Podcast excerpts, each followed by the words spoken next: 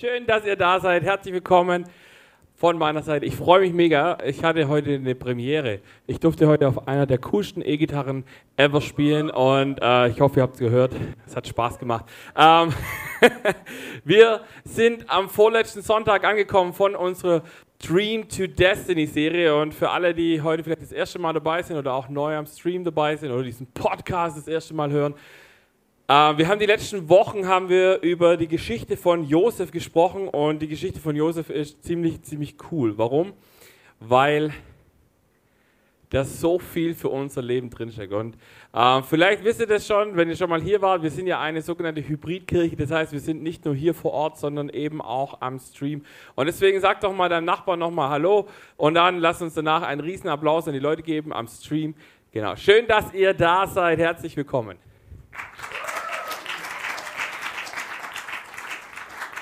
Die Geschichte von Josef ist super spannend, weil äh, ich habe euch mal ein Bild mitgebracht. Er hat ja mal einen Traum bekommen und äh, zwischen diesem Traum und seiner Bestimmung, da lagen ungefähr 13 Jahre verschiedene Tests in seinem Leben, die alle dasselbe Bild hatten, nämlich es sollte etwas an seinem Herzen weggeschlagen werden, was irgendwie nicht gut ist für seinen Charakter. Und das ist das Schöne, das haben wir gelernt hoffentlich schon in dieser Serie. Wenn Gott uns durch verschiedene Tests schickt, dann hat es nichts damit zu tun, dass Gott irgendwie uns was Böses möchte oder dass er irgendwie Bock hat, uns leiden zu sehen, sondern er möchte uns zu einem ihm immer mehr ähnlicheren Menschen machen und eben auch da Dinge von unserem Herzen wegschlagen, die uns nicht gut tun. Ähm, wir waren in der Geschichte von Josef ungefähr an dem Punkt, wo er sein Calling erreicht hat, wo er seine Bestimmung erreicht hat, der zweite Mann äh, in Ägypten zu sein. Ähm, er hat, wir haben letzte Woche haben wir vom Wohlstand gehabt. Er hat angefangen, äh, gut mit dem umzugehen, die Träume zu deuten des Pharaos und hatte plötzlich ähm, extrem viel gute äh, Dinge in seinem Leben und konnte nicht nur das Volk von Ägypten retten, sondern auch ganz, ganz viele andere. Weil die Aufgabe von Josef war es eben nicht nur reich zu sein und äh, irgendwie ein super Typ zu sein, der ziemlich klug ist, sondern er hat ja diese Bestimmung, ein ganzes Volk, oder nicht nur ein Volk, sondern sehr viele Völker zu retten. Und hier gibt es eine interessante ähm, ja, Verbindung eigentlich zwischen Josef und Jesus. Es sind ganz viele Parallelen. Ich weiß nicht, ob, du, ob dir das schon mal aufgefallen ist, wenn du die Geschichte gelesen hast, dass ähm, Josef die, sein Volk und auch die anderen Völker um ihn herum gerettet hat, so wie Jesus später der Retter der Welt ist. Ähm, dasselbe, je, das, dieselbe oder eine ähnliche ähm, Koexistenz ist da, dass Josef Getreide gehortet hat und Jesus nachher über sich selber sagt, ich bin das Brot, das zum Leben führt und wir wissen alle, wir brauchen Brot und Wasser, um leben zu können. Wir sind in der Story an dem Punkt angekommen, wo die sieben fetten Jahre vorbei sind. Wir befinden uns mitten in den sieben mageren Jahren und der kluge Josef hat Folgendes gemacht. Er hat gesagt, okay, wir haben jetzt so, sieben Jahre lang so viel Getreide gesammelt, dass wir es verkaufen können. Und so die Völker um uns herum ebenfalls retten können. Und in 1. Mose 41 äh, lesen wir folgendes in äh, 56 und 57. Als die Hungersnot immer drückender wurde, öffnete Josef die Kornspeicher und verkaufte Getreide an die Ägypter und die vielen anderen Menschen, die aus aller Welt herbeiströmen. Also ihr müsst euch vorstellen, das, die Ägypter damals waren das einzige Volk gefühlt, die das geschafft haben, das vorherzusehen, dank den Träumen des Pharaos und der Auslegung von Josef, dass diese Dürre kommt und sie eben sieben Jahre lang sammeln konnten, um das äh, dann ihr Volk zumindest schon mal retten zu können.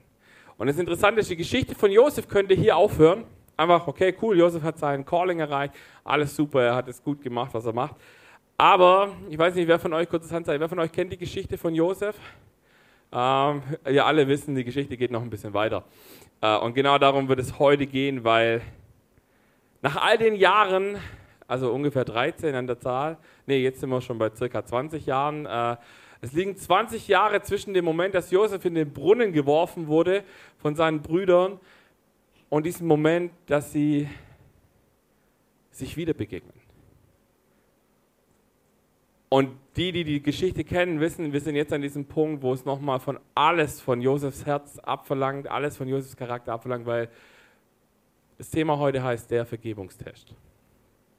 Und darum geht es. Wir wollen heute anschauen, was es heißt, wie wir vergeben können, wie wir das, wie wir das lernen können zu vergeben. Und das wollen wir in der Story von Josef eben anschauen, ähm, weil ich finde, an der Stelle gibt es einen ganz spannenden Punkt. Und vielleicht ist dir schon mal aufgefallen, wenn du das gelesen hast. Josef hat sein Calling gelebt, obwohl das noch nicht passiert ist, obwohl er seinen Brüdern noch nicht begegnet ist, obwohl da immer noch dieses eine Ding von diesem Vergeben aussteht.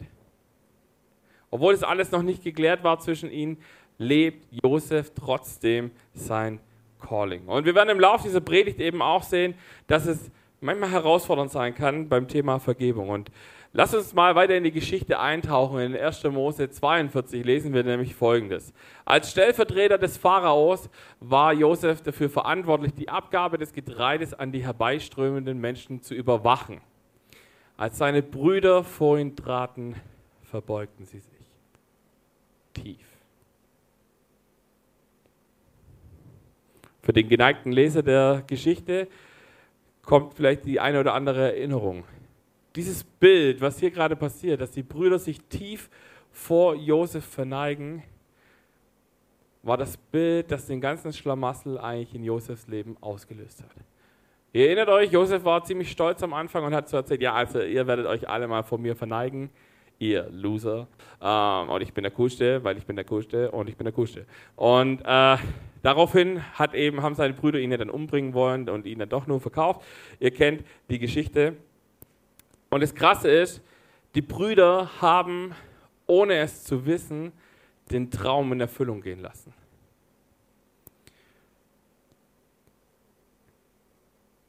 Und wir wissen, wir haben diese Hungersnot. Und Josef ist der Typ, der entscheidet, wer was kriegt und wer nichts kriegt. Und was das in Josef ausgelöst hat, das wollen wir uns in einem kurzen Clip anschauen. Sie haben mich nicht erkannt. Nicht einer von ihnen. Und alle meine Brüder haben sich von mir verbeugt. Wie damals im Traum. Vor so langer Zeit. Und jetzt, jetzt sind sie alle da. steht jetzt in meiner Macht, ihnen alles für ihr Überleben zu geben oder sie für alles zu strafen.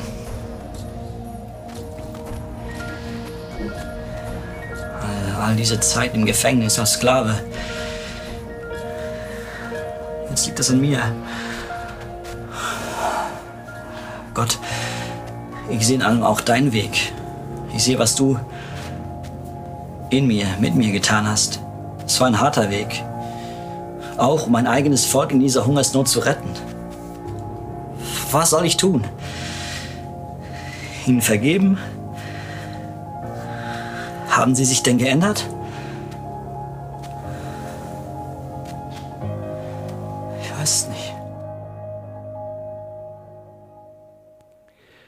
Ihr seht, Josef struggelt innerlich ziemlich. Was soll ich tun? Soll ich ich bin jetzt an dem Punkt, wo ich endlich meine Rache schwören könnte und sagen könnte, äh, ihr kriegt nichts. Alle anderen ja, aber ihr nicht. Und ihr merkt, wie schwer es ihm fällt, weil, ihr, weil man merkt, der Charakter von Josef hat sich schon eigentlich verändert. Eigentlich möchte er das gar nicht. Eigentlich will er ihnen helfen, aber irgendwie passiert da was an ihm. Wir lesen mal kurz weiter, äh, wie die Geschichte weitergeht. In Vers 7 lesen wir, Josef erkannte sie sofort, ließ sich aber nichts anmerken. Woher kommt ihr? fuhr er sie an.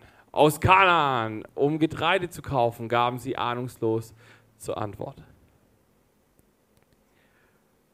Ich finde es interessant, Josef hätte an dieser Stelle sofort preisgeben können, wer er eigentlich ist, und hat es aber irgendwie nicht gemacht. Und ich glaube, ich kann mir vorstellen, warum. Es gibt in unserem Leben gibt es manchmal solche Trigger-Momente. Ich weiß nicht, ob du das schon mal erlebt hast, dass dir jemand was angetan hat und, und dann kommt jemand und erinnert dich daran oder du begegnest diese Person, die du seit Jahren, vielleicht Jahrzehnten nicht mehr gesehen hast und plötzlich passiert da was in deiner Gefühlswelt und du merkst, oh, wow, das fühlt sich nicht gut an, was da gerade passiert. Und das Spannende ist, manchmal passieren diese Triggerpunkte oder Trigger-Momente, ohne dass dein Gegenüber weiß, dass er den gerade bei dir gedrückt hat. Ich erinnere mich mal an, an ich erinnere mich an eine Geschichte, äh, die ist schon, huh, keine Ahnung, 15, ja, 15 Jahre fast her. Ähm, zu diesem Zeitpunkt war ich noch ein sehr unbedarfter junger Mann, der äh, Musik gehört hat und sich über die Texte nicht viele Gedanken gemacht hat äh, und Songs mitgetrellert hat. Und, ähm, und da gab es einen Song, äh, vielleicht kennt ihn der eine oder andere, der hieß Geschwisterliebe.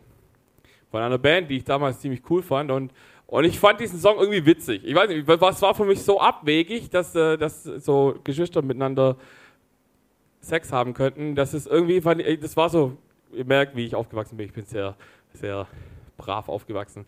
Auf jeden Fall habe ich einer Bekannten äh, diesen Song vorgespielt, hey, guck mal, das ist doch voll der witzige Song und diese, diese Frau bricht in Tränen aus und ich denke so, okay, was ist denn hier passiert? Und ich dachte so, okay. ein paar Wochen später hat sie mich angerufen und gesagt, hey, hättest du Zeit, dass wir uns mal treffen? Ich würde dir gerne erklären, was da passiert ist. Und dann hat sie mir erzählt, hey, dieser Song war ein Teil, äh, eine Zeit in meinem Leben, wo ich das selber erlebt habe. Das hat mich daran erinnert, deswegen hat mich das getriggert und ich habe so reagiert, wie ich reagiert habe. Und ich habe gesagt, wow, krass. Ähm, ich kannte diese Familie und ich hätte nie im Leben geglaubt, dass in dieser Familie sowas passiert äh, oder passiert ist. Und, ähm, und habe in dem Moment was gelernt, nämlich äh, Triggerpunkte sind manchmal echt, echt nicht so geil. Vor allem reagieren manchmal Menschen, ohne dass du äh, komisch in deinem Umfeld, ich weiß nicht, vielleicht hast du es schon mal erlebt, du sagst was, vielleicht auch nur im Spaß und du weißt gar nicht, was bei deinem Gegenüber aussieht, aber bei deinem Gegenüber bricht innerlich eine ganze Welt zusammen. Und das ist ganz schön spannend, weil wir sind dann oft so, okay, wir verstehen ja nicht, warum die Person jetzt komisch reagiert. Sie reagiert einfach komisch und ist dann vielleicht in unserem Kopf plötzlich auch ein bisschen komisch. Aber wenn wir dann anfangen, darüber zu reden, dann merken wir, hey, da, da, hat jemand was erlebt, was irgendwie nicht gut war, nicht gesund ist für die Seele dieser Person.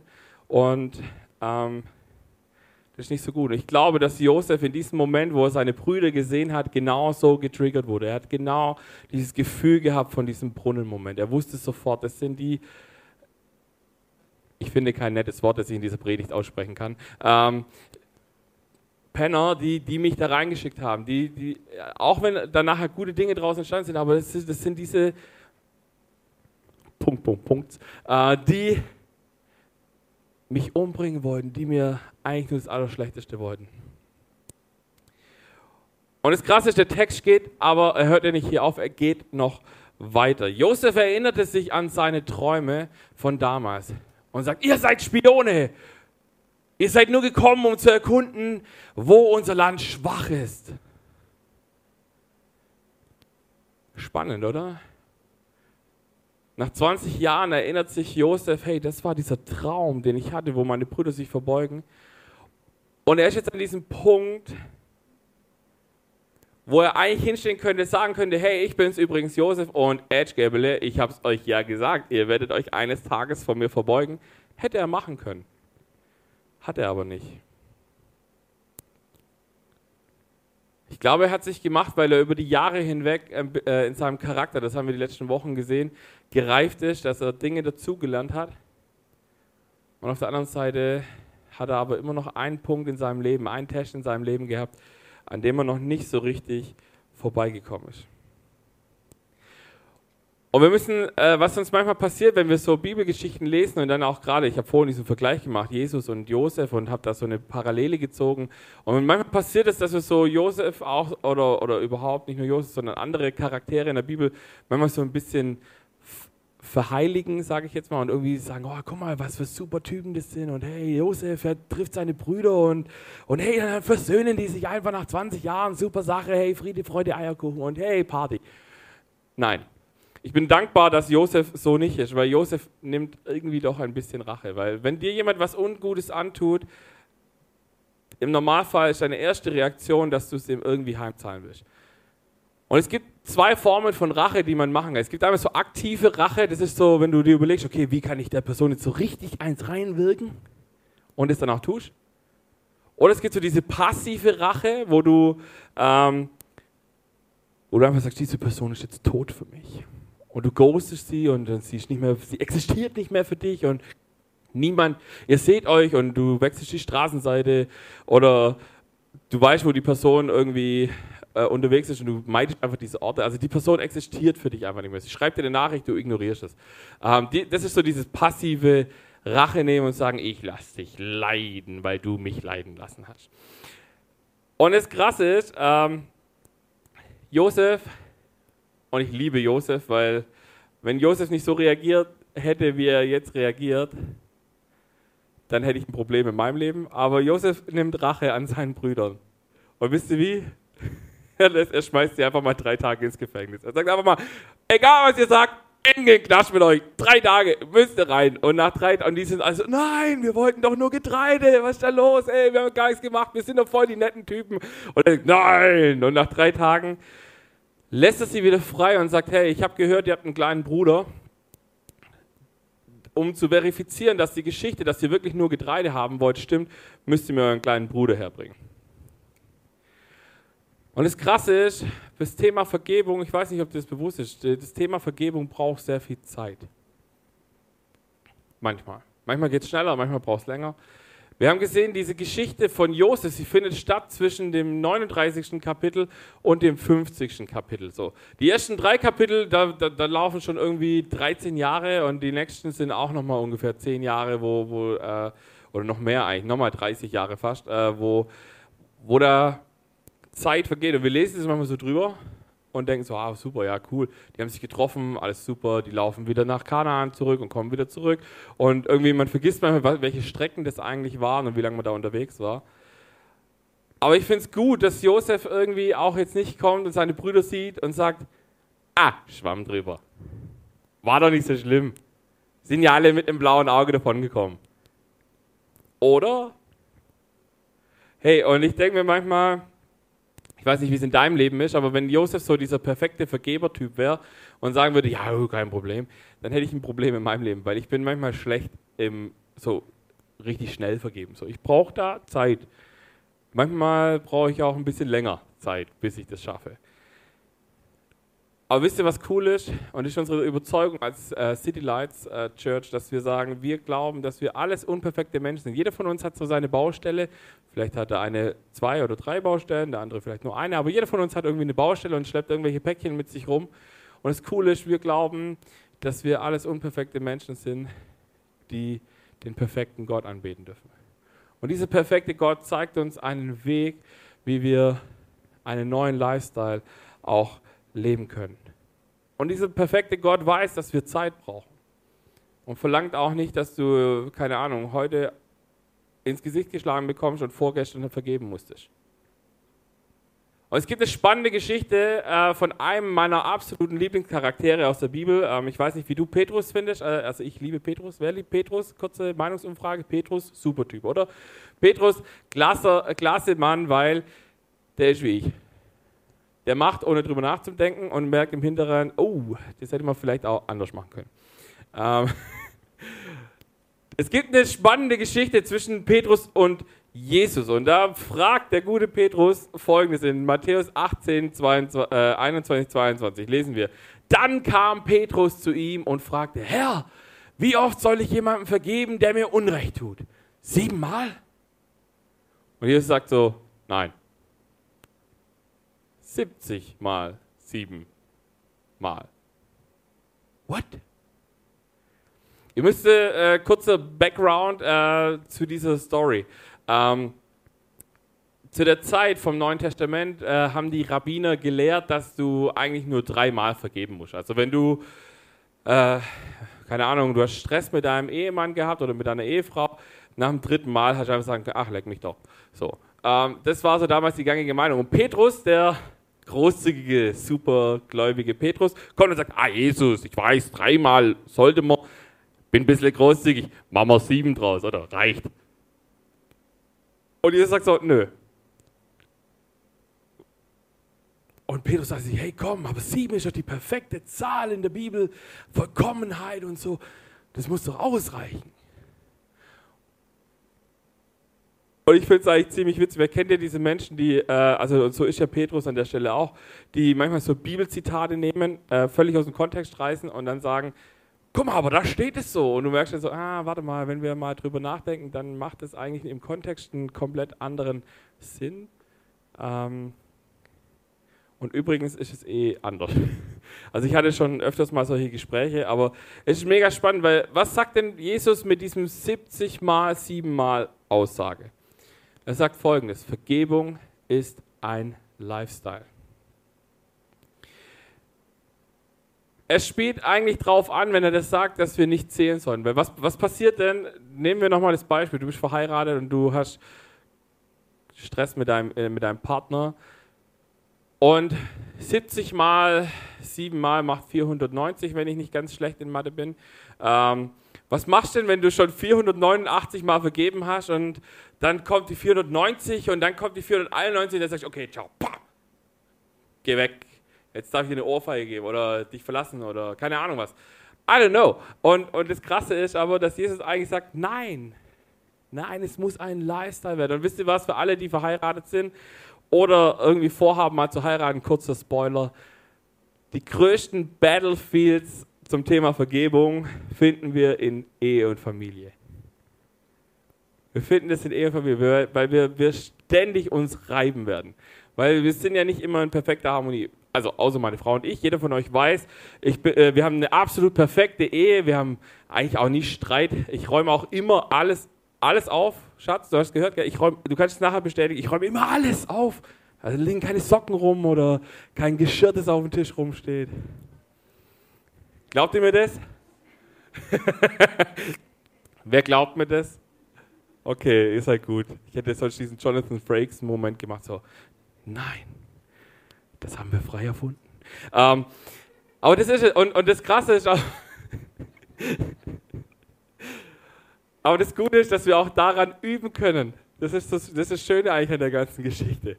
Ähm, weil wir im Normalfall bei unserer Ehe oder auch in unserer Partnerschaft hoffentlich nicht einfach nach dem ersten Streit oder auch nicht nach dem fünften Streit sagen, okay, das ist mir zu viel, kein Bock mehr, ciao.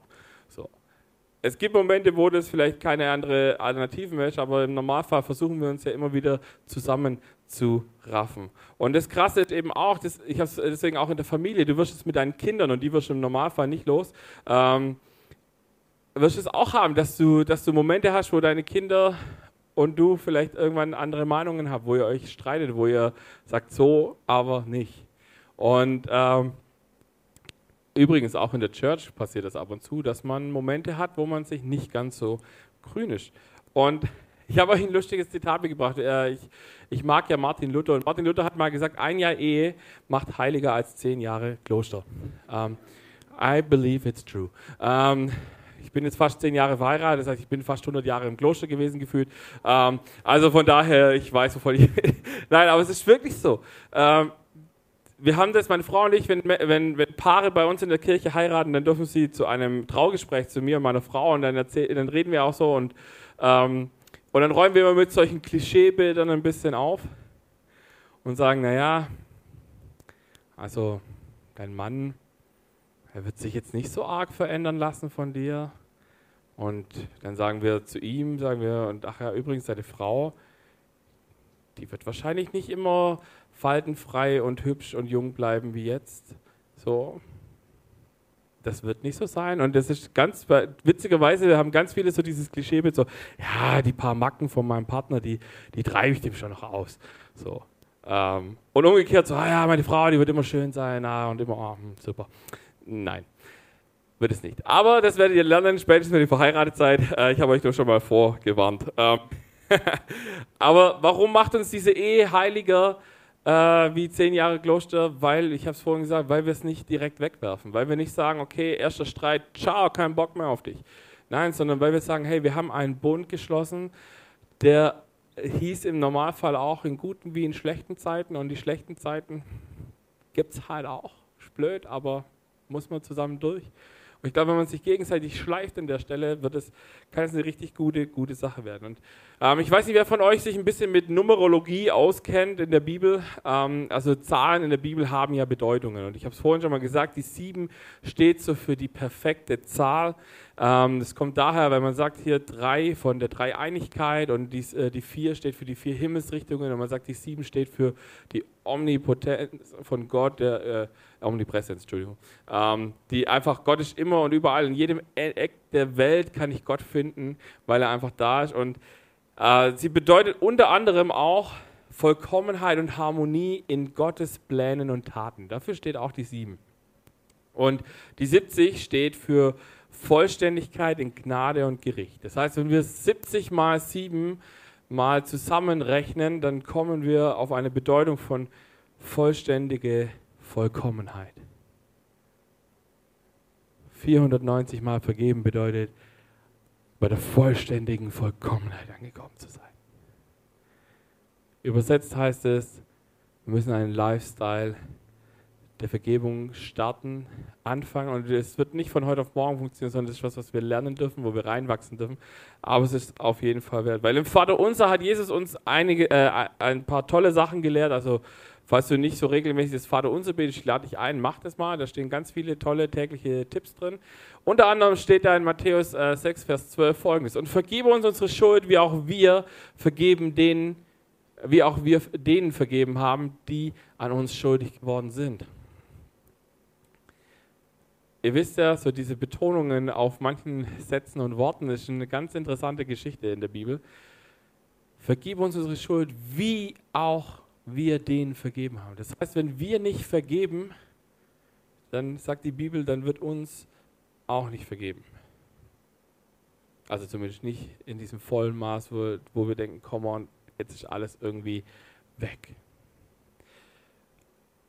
Und neben diesem Grund von, dass mir vergeben wird, äh, hat Vergebung tatsächlich auch noch einen anderen Aspekt oder mehrere Aspekte. Einen davon möchte ich mal rausgreifen. Vergebung macht gesund. Wenn du vergibst, dann tust du dir selber einen Gefallen. Es gibt Studien, äh, die herausgefunden haben, dass ungefähr 80 Prozent der Krankheiten, äh, die wir so haben oder die Menschen haben, äh, psychosomatisch sind. Und äh, das bedeutet, dass negativer Stress, der in unser Leben kommt, der ausgelöst wird unter anderem durch Bitterkeit, Unvergebenheit, Groll, Selbsthass und viele Dinge, die wir hier noch anfügen können, dass die unheimliche Auswirkungen auf unseren Körper haben können. Es kann führen zu Herzrasen, es kann führen zu Verdauungsproblemen, die auch wiederum ungut sind mit der Zeit. Ähm, das kann Kopfschmerzen machen, all diese Dinge, ähm, Migräneanfälle und so Zeugs. All das lässt sich in ganz vielen Punkten auf solche psychosomatischen Dinge zurückführen. Und ich finde es mega spannend, weil hier eben auch das Ding drinsteht, dieses Unvergebenheit kann ein so ein Auslöser sein. Und äh, es gibt, vielleicht kennt ihr dieses Bild, Vergebung hat nichts mit meinen Emotionen zu tun. Stell dir mal so eine Dampflok vor. Mach mal kurz die Augen zu, auch zu Hause am Stream und auch wenn du den Podcast hörst. Mach mal kurz einen Moment. Stell dir mal eine Dampflok vor. Und auf dieser Dampflok steht Vergebung drauf. Und dahinter haben wir ein paar Waggons, und auf diesen Waggons steht Emotionen, Gefühle. Wenn du dir jetzt vorstellst, wie, wie weit fährt so ein Waggon von sich allein, ohne dass er gezogen oder geschoben wird? Wenn die Strecke nicht gerade abschützig ist, dann fährt er keinen Meter vorwärts. Und hier kommt ein ganz wichtiger Gedanke rein. Vergebung hat nichts mit meinen Emotionen zu tun. Vergebung heißt nicht, okay, ich vergebe dem äh, oder der, wenn ich mich danach fühle, sondern Vergebung ist diese Dampflok, diese Entscheidung zu sagen, ich vergebe jetzt. Und dann fährt diese Lok los. Und irgendwann zieht es diese Waggons mit. Und das heißt, wenn ich vergebe, wenn ich anfange, diesen Lifestyle von Vergebung zu leben, dann werden meine Emotionen, meine Entscheidungen irgendwann folgen. Vielleicht nicht sofort, vielleicht auch sofort, aber vielleicht nicht immer sofort. Aber irgendwann wird diese Entscheidung, dass ich vergeben habe, etwas auslösen, dass meine Gefühle dem hinterhergehen. Und das ist mega wichtig. Wenn du eine Sache lernen möchtest heute Abend oder mitnehmen möchtest heute Abend, dann bitte diese. Vergebung hat nichts mit unseren Emotionen zu tun, sondern mit einer Entscheidung, der meine Emotionen eines Tages folgen werden. Das ist ungefähr so wie mit diesem Rucksack. Dieser Rucksack steht für dein und mein Leben. Ich habe extra einen mit Blumen genommen, weil ich mir dachte, dann wirkt es so, als ob das Leben immer schön ist. Ähm, und in diesem Rucksack, wenn wir anfangen zu leben, dann ist der vielleicht noch ganz okay, dann kommt da irgendwann mal was rein und äh, irgendwelche Menschen tun uns was an und dann haben wir solche Steine in unserem Leben und dann packen wir die hier rein. Oh, ein Stein geht noch. Cool. Dann ist dein Chef vielleicht nicht so, äh, so nett zu dir oder deine Arbeitskollegen mobben dich und dann stehst du hier und sagst, okay, die sind fies zu mir, finde ich nicht in Ordnung. Das kann ich denen nicht vergeben. Ich finde das nicht in Ordnung. So, Puh, langsam wird der Rucksack ein bisschen schwerer. Ähm, jetzt stellen wir uns vor, keine Ahnung, dein Partner äh, triggert dich mit irgendwas, was er vielleicht gar nicht weiß. Oder, kommt manchmal auch vor, er weiß ganz genau, mit was er dich triggern kann und tut es trotzdem, weil ihr gerade in so einem Fight drin seid und er jetzt recht haben will oder sie. Und dann stehst du da und sagst, boah, das kann ich dir nicht vergeben. Ey, puh. Oh. Und plötzlich ist dieser Rucksack ziemlich, ziemlich schwer. So. Jetzt stehe ich hier ein paar Minuten mit diesem Rucksack und ich finde es schon mega unangenehm. Ähm, stell dir mal vor, das werden jetzt Jahre. Das werden Jahre des Nachtragens. Und wisst ihr, was das Schlimme ist beim Thema Nachtragen? Du bist der Depp, der die Last trägt. Die Person, die dir was angetan hat, weiß es in, viel, in, in, in einer ziemlich hohen Anzahl an Fällen, weiß die Person nicht, dass sie das getan hat. Und du trägst dir das nach und du bist immer so, hey, hey, Moment mal, du, erinnerst du dich noch damals, ey, das fand ich nicht in Ordnung, wie du, äh, hallo, hör dir mal so, hör mir doch mal zu, ey. Und die Person ist so schnell, weil sie deine Last nicht hat und du bist irgendwann so am Abkämpfen und alles ist schwer und alles ist irgendwie uncool und du denkst, boah, so, so anstrengend. Im Hebräischen gibt es ein Wort für Vergebung, das heißt Nasa. Und Nasa bedeutet so viel wie wegtragen und Schuld zudecken. Das heißt, Lifestyle von Vergebung bedeutet, jemand tut mir was an, ja, by the way, das wird immer wieder passieren. Was mache ich damit? Ich kann es mit mir rumschleppen nachtragen. Oder ich weiß, wo ich hingehen kann und kann sagen, okay, Jesus, habe da hinten mein Kreuz vielleicht schon entdeckt. Du gehst zum Kreuz und du sagst, Jesus, da war mein Chef ziemlich gemein zu mir. Aber ich will ihm vergeben. Nicht, weil er es verdient hat, sondern weil ich mich dafür entscheide. Mein Partner ah, hat mich getriggert und er wusste ganz genau, warum, wie er mich triggern kann. Hat es verdient? Nein, aber ich will ihm oder ihr vergeben, weil dein Wort sagt, ich soll das tun, weil es mir besser geht damit. Oder was auch immer, für was auch immer dieser Stein in deinem Leben steht. Und ihr merkt, er hat es gerade gestaubt. Das kann vielleicht in deinem Leben sehr, sehr alt schon sein, sehr, sehr staubig, sehr viele Jahre, wo du das mit dir rumträgst. Aber wisst ihr was? Das waren jetzt vielleicht drei Minuten, wo ich diese Steine in meinem Rucksack hatte und es fühlt sich so viel besser an, diese nicht mehr zu haben. Und es gibt einen ganz wichtigen Punkt und den möchte ich an dieser Stelle nicht verschweigen. Wenn du nicht vergibst und es immer mit dir rumträgst, dann hat es ungefähr den gleichen Effekt, wie wenn du Gift trinkst und hoffst, dass der andere stirbt. Das passiert, wenn du nachtragend bist. Deine Seele vergiftet das, was du mit dir rumstellst, wird immer schwerer und immer unangenehmer. Und hier ist ja auch ein zweiter Punkt, ist mir auch sehr wichtig. Vergebung kann einseitig passieren. Du kannst Vergebung aussprechen, ohne mit dieser Person, die dir das angetan hat, zu sprechen, ohne das gut zu finden, was die Person getan hat. Versöhnung, das ist eine andere Hausnummer, weil da brauchst beide Parteien. Es ist, ich sage mal, das, das higher goal, das höhere Ziel, zu sagen, wir wollen auch versöhnt leben. Aber die Bibel sagt in erster Linie, vergebt, damit euch vergeben wird. Und wisst ihr, was passiert, wenn wir vergeben? Vergebung bewirkt Veränderung. Die Geschichte von Josef zeigt uns Folgendes auf, nämlich dass Gott noch mehr für uns bereit hat, als wir uns vorstellen können. Und auch für Josef gab es zu diesem Zeitpunkt eine Freiheit, die er bis dahin noch nicht erreicht hat. Wir sehen das, wenn wir uns die Story noch mal kurz zu Gemüte führen. Josef lässt seine Brüder dann wieder ziehen, habe ich vorhin schon mal erwähnt, äh, damit sie den Bruder holen können. Irgendwann kommen sie mit seinem kleinen Bruder Benjamin zurück. Äh, dann Wer die Geschichte kennt, der gibt ihnen dann das Getreide mit und dann versteckt er so einen silbernen Becher in, dem, in der Tasche von Benjamin. Dann nimmt er den Benjamin vorsorglich mal in Sklavenschaft und sagt, der bleibt jetzt bei mir, damit ihr auch wiederkommt. Ähm, und er gibt sich irgendwann zu erkennen und sagt, hey Jungs, by the way, ich bin der Dude, den ihr vor 20 Jahren umbringen wolltet. Und das Krasse ist, was es auslöst. Die, äh, es gibt, plötzlich gibt es diese Hey, yeah, happy, clappy, alles ist cool, wir lieben uns, uh, Party. Und sie kriegen das Getreide mit und sie, die ganze Familie zieht plötzlich nach Ägypten. Und aus diesen zwölf Brüdern werden irgendwann diese zwölf Stämme Israel. Und, äh, und sie vermehren sich und vermehren sich und vermehren sich und vermehren sich, bis sie dann irgendwann 400 Jahre später irgendwann ausziehen und dann die Geschichte weitergeht.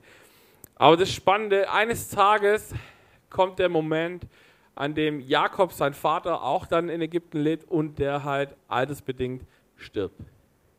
Und plötzlich passiert was bei den Brüdern. Die Brüder bekommen Angst und dachten, okay, wahrscheinlich hat Josef uns nur am Leben gelassen, solange wie der Vater am Leben war. Und jetzt ist der Vater ja nicht mehr, jetzt kann er mit uns machen, was er will. Und plötzlich kriegen die richtig Angst. Und dann heißt es in 1. Mose 50 folgendes. Aber Josef erwiderte, habt keine Angst.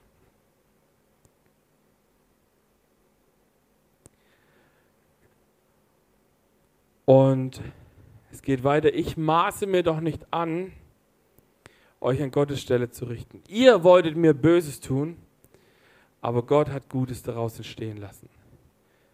Durch meine hohe Stellung konnte ich vielen Menschen das Leben retten. Ihr braucht also nichts zu befürchten. Ich werde für euch und eure Familien sorgen. So beruhigte Josef seine Brüder und redete ihnen freundlich zu. Ihr seht, es passiert etwas im Leben von Josef. Er ist nicht mehr böse, er ist nicht mehr so, dass er sagt, hey, äh, ich muss mich rächen an euch und ihr habt was verdient, was ich euch noch gar nicht geben konnte. Am Ende vom, äh, von Josefs Leben war er verändert. Und ich lade dich ein, wir werden jetzt gleich eine coole Sache machen. In Ermangelung von äh, Kieselsteinen habe ich ein paar Kastanien gesammelt. Da drüben an dieser Lampe werden wir gleich dieses Kreuz hinstellen und daneben diese Kastanien als Symbol für die Steine, die wir mit uns rumtragen. Und normalerweise gibt es in unserer Kirche immer Giveaways zum Mitnehmen. Diesmal gibt es eins zum Hier lassen. Ich lade dich ein, dass wir während diesem Song, den wir jetzt gleich singen, du, falls du solche Dinge in deinem Leben hast, wo du sagst, hey, da möchte ich, da müsste ich Vergebung aussprechen. Da gibt es Dinge in meinem Herzen, wo Gott mir gerade zeigt, das wäre jetzt wichtig. Dann nimm aus dieser Tüte so einen Stein und leg ihn ans Kreuz. Wir haben nebendran haben wir Abendmahl aufgebaut. Und wenn du möchtest und sagst, hey, äh, ich möchte es jetzt noch vollends besiegeln, dann mach das. Nimm noch Abendmahl als Erinnerung an das, was Jesus getan hat. Ich möchte mit einem Bibelvers abschließen aus Kolosser 3, Vers 13. Dort heißt es, geht nachsichtig miteinander um und vergebt einander. Wenn einer dem anderen etwas vorzuwerfen hat. Genauso wie der Herr euch vergeben hat, sollt ihr einander vergeben. Ich weiß nicht, was in deinem Leben gerade so an Punkten ist, wo du sagst, hey, da müsste, da gäbe es was zu vergeben. Vielleicht fragst du dich auch manchmal, warum sollte ich überhaupt? Dann kann ich dir sagen, genau aus dem Grund. Weil Jesus dir vergeben hat, solltest du den anderen vergeben. Und wenn es dir schwerfällt zu vergeben, dann erinnere dich vielleicht dran, wie viel Jesus dir vergeben hat. Das macht es manchmal ein bisschen einfacher zu sagen, was ich habe es nicht verdient und habe es trotzdem bekommen. Also spreche ich es dem Nächsten zu, der es eigentlich auch nicht verdient hat, aber wo Jesus es auch getan hätte. Und mach dir dein Leben ein bisschen leichter, indem du nicht an alten Kämpfen festhältst. Indem du heute Abend eine Entscheidung triffst und sagst, ich gebe Dinge bei Jesus ab, damit ich frei werde. Sei egoistisch heute Abend. Heute Abend geht es um dich und dein Herz und deine Seele.